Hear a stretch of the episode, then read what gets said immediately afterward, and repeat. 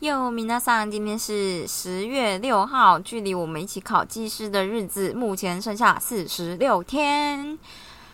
我今天想跟大家分享一件事情，就是我今天去游泳的时候，然后就突然之间在热水池，男生的热水池，因为我都在中正运动中心游泳这样，然后台北的运动中心呢，就是冷热水池都会分成男生跟女生嘛，然后我就在男生的热热热水池那边就看到一个老杯。我就突然发现，哎，就是我们都要规定，你下游泳池的时候，你都要戴泳帽，因为卫生的关系，希望就是头发里面的油什么的可能不要流出来，是不是啊？我不太确定，或是掉头发之类的。但那老杯胡子他妈超级长，诶，就是他的胡子可能比我头发还要长，诶，然后就是白白的，然后看你乱糟糟这样，他就这样浸在水里面。我就想说，哎，胡子，胡子是没有。被禁止的，就是大家就是游泳池不会规定你说你一定要把胡子剃掉，就是这件事还蛮微妙的诶。好啦，就是这样，我只是突然之间就是看到这件事情，然后就想到胡子居然没有就是被禁止这样。然后另外一件很特别的一件事情呢，就是啊，我也不知道，我觉得分享这好像有点过分，但又觉得应该还好，因为我就是个小胖子嘛，对不对？然后呢，我从从以前到现在穿泳衣就是没有那种太松的问题。可是我今天就在游泳池看到一个女生，她泳衣超级松诶，就她是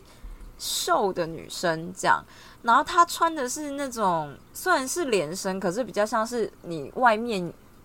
呃，外面就是夏天出去的比基尼的那种连身，所以他脖子会绑，然后背也会有一条这样，但是它是连身的。可是他背上那条是松的，诶，我想说，哎，这不是很很微妙吗？这样不会很没有安全感吗？但好像就还好。我就想说，是不是因为他胸部比较小，所以就是比较有安全感？但我也不知道，反正就是你也不太看得到些什么。不过就是。我就觉得看着他，我就觉得很没有安全感，这样。然后他屁股那边也松松的，想说这件衣服到底是不是他的？但他就是一个泰然自若啦。我只是觉得那看起来很没有安全感哎，啊，就只是这样子啦，想跟大家分享一下而已。话说我今天听到了我朋友二度被搭讪的故事，我觉得这个故事搭讪手法比较厉害，跟大家分享一下。就是总而言之，就是我朋友走在路上，然后呢，那个男生就突然拍他肩膀，然后他就转过来看他，然后男生就说：“啊，哦，对不起，我刚以为你的鞋带没有绑，所以你这个是不用绑鞋带的鞋子吗？”这样就以这样子开启对话，所以就是我朋友就会说：“哦哦，对啊，就是嗯，他不用绑鞋带。”虽然听起来好像据点了，但是男生就说：“哦，看你的鞋子，你像是有在工作吧？”然后我就觉得，好，这个切入点。然后我朋友就说：“哦，对啊，他有在工作。”然后他就说：“那你是就是做什么的呢？你是呃，就是公司的员工吗？还是我忘记他说什么了？啊，我每次都会忘记别人告诉我的故事。好，总而言之，我朋友就说没有，他是自由业。然后所以对方就说：啊，你这么厉害哦，所以你是自己当老板哦？这样就以这样子的对话开始开开启问。”呃，就聊天的模式这样，所以最后就比如说男生就讲到说，哦，原来你是自由业这样，那不是很厉害吗？然后就聊到他可能就是我朋友工作是跟英文相关啊，然后男生就说，哦，对啊，他公司之前还叫他去学英文啊，因为就是呃，因为有一些需求啊什么之类的，然后他就问了一个问题，他就说，哎，那到底英文听力应该要怎么练啊？然后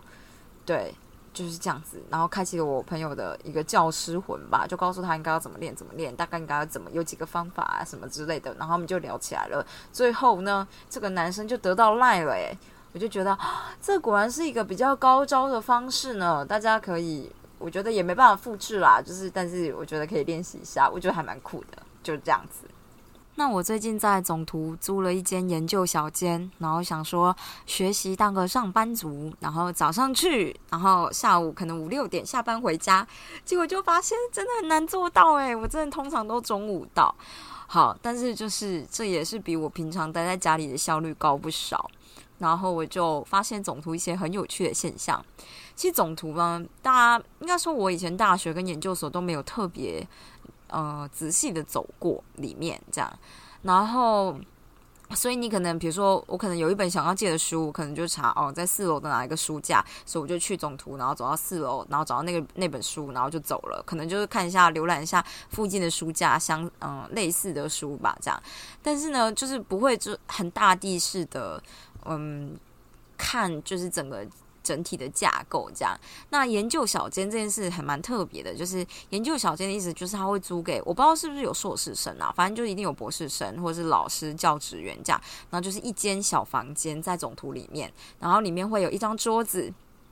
然后还有一个柜子，然后因为研究小间，它通常都是可能就是建筑物里比较畸形的空间，就有一小块区域不知道干嘛，他就把它隔成一间一间，然后放得下一个柜子、一张书桌，就这样子，然后就变成一个房间。所以它通常都是靠近外墙，就是边边角角这样。然后像我那一间，它就会西晒，它其实很热，然后所以每一间研究小间都会附一只电风扇。那它其实里面也有空调，可是不知道为什么空调就很弱，所以你门关起来啊，跟你走出去，就是总图本身的冷气其实就是比较凉，这样还好。之后接下来是冬天，啊，但这不是重点，重点就是我要说的，就是因为它都在边边角角，所以它可能不是我们一般常去的地方。然后你要走到研究小间，就会走过很多比较隐秘的地方，这样你就常常看到情侣们会在那个地方搂搂抱抱，诶。或者是有些人就会躺在那种很小的角落睡觉，因为他可能觉得这个地方够隐蔽，他就直接躺在地上睡觉。殊不知就是我会经过啊，然后或者是情侣们哎，你知道情侣们就是我不知道情侣们到图书馆搂搂抱抱，应该是因为有冷气嘛？但是他天气比较凉了，不知道哎，就是他们会各种在总图有一些。呃，沙发区可能男生就会坐着，然后女生就会躺在他腿上睡觉，这样 超像国高中生，当然大学生也是这个样子啊。但就是果然就是青春呐，我每次经过就只觉得啊，青春呐这样。不过你更常看到就是有一堆人会躺在沙发上面睡觉，躺坐在地上睡觉，躺在地上睡觉，然后就就很微妙，而且那都是。不会是主要的地方，就是不会是你一般人，比如说，我们就想说，哦，我们要去总图念书，然后你就上四楼，然后你就会可能直走或直走左转，然后左转之类的，都是一些比如说左转再右转再左转那种很很小的空间，那边可能就是个死路了，就是你也不知道，反正就是，但是因为我要经过，我会经过那些那种很微妙的路，这样，我会就会看到这些很特别的人，你也可以说，我不知道，有时候我觉得。研究小间呢，也是一个属于很特别的人待的地方，因为你很明显跟那些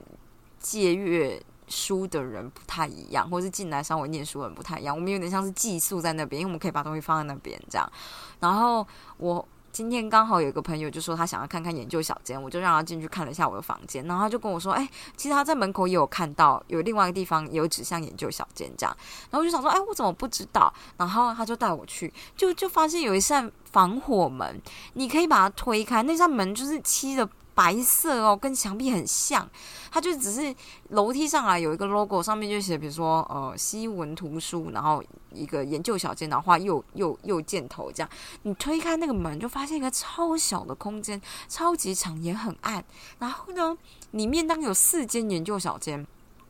里面的都是满的，里面都有人。然后在这些就是在这种神秘的角落里面，因为研究小间门是透明的，所以你其实可以经过的时候看到里面的人在做什么。